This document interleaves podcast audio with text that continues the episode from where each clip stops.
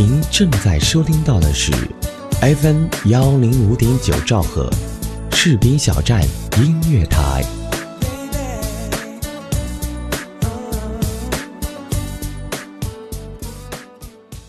大家好，我是主播周小猫。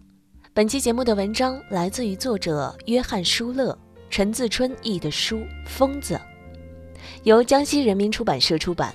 该书被称作小说版《天才在左，疯子在右》，真实呈现精神分裂症、边缘性人格障碍、偏执狂、妄想症、抑郁症等患者的内在世界，比二十四个比例更震撼的心理与人性的冒险之旅。接下来分享的这个故事名字叫做《古怪的乔恩》。我把车慢慢开到门边儿。看到乔恩正坐在他的凳子上，鼻子都快埋到他手上的瓶装书里面去了。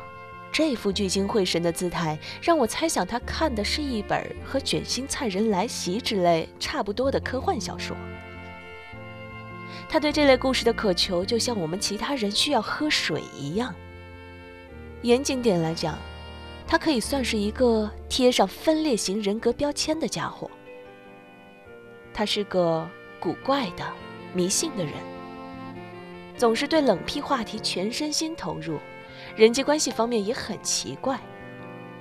直白来讲，他就是个另类。高个子、瘦瘦的，佝偻的肩膀，还有微微偏大的脑袋，完全符合谢耳朵瘦型体质者体型。对于那些强迫必须穿白色衬衫和深色裤子制服的规矩，他颇有些不满地将他们称为。病院公约。只要一看到粉红色高帮运动鞋和以四十五度诡异角度细致的绿色印花领带，即使远在一公里外，你也可以确定那就是乔恩。他根本没有注意到我的车已经在四英尺外无所事事地等着。我不得不按了按喇叭。他显然被吓了一大跳，身体的自我保护几乎让他从椅子上摔下来。哎呦，真是粗鲁的提醒方式！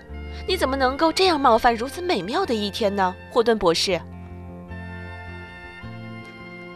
要是你之前不认识乔恩的话，你一定会以为他是在对你自以为很正常的举动进行冷嘲热讽，但其实压根儿不是这么回事儿。与他曾是布莱克学院哲学系学生的过往正好相反。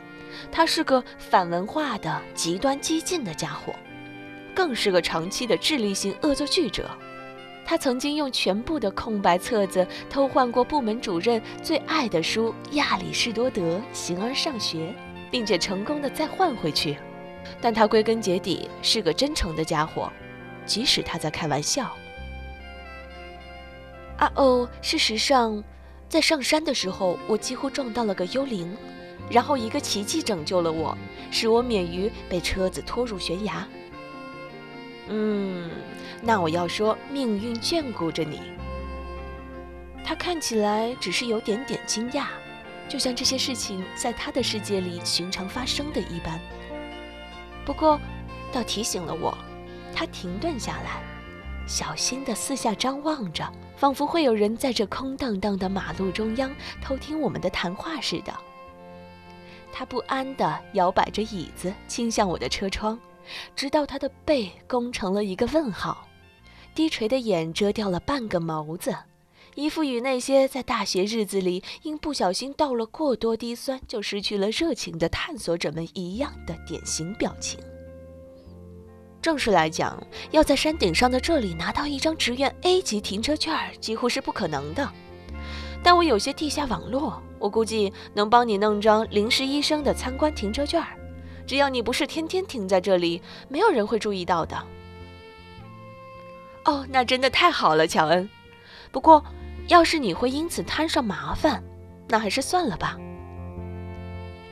他的眼睛突然睁得好大，冒险！我对冒险可着迷了，尤其是那些需要动脑子来反抗管理的冒险。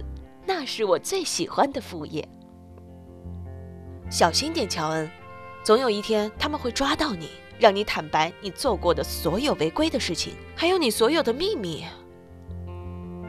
他的身体歘的做成军队里的标准正姿，就算他们把我锁在小屋里，强迫我听电报，也别想。好了好了，我就是叫你当心点罢了。不管怎么说，要是你被开除了，你上哪儿再去找时间读书呢？乔恩笑了，他再次向我靠过来，低声说：“如果我失业了，我想我会去当个心理学家。”读读科幻小说，顺便骗骗我的病人。我打智障从来都没能赢过他，他不愧是消极攻击性笑话的王者。他的幽默感和不同寻常的思维方式也是我最欣赏的地方。听上去很有意思，乔恩，待会儿见。呃，等等，霍顿博士，在你走之前，我还有个谜题要送给你。当你把一个诵读困难者、一个不可知论者和一个失眠症者放在一起，会发生什么呢？我仔细想了想这个问题，身体虽然被困在车子里，思绪却飞出去，短暂的思考了下那将会是什么样子。可惜还是无疾而终。我认输了。你这可是要别人整夜担心失眠了。那儿不是有只狗吗？我哈哈大笑起来。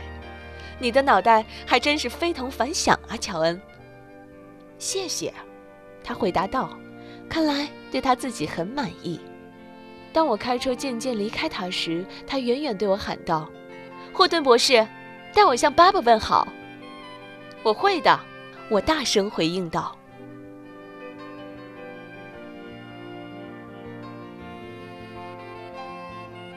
感谢收听，这里是心理 FM，我是主播周小猫，世界和我爱着你。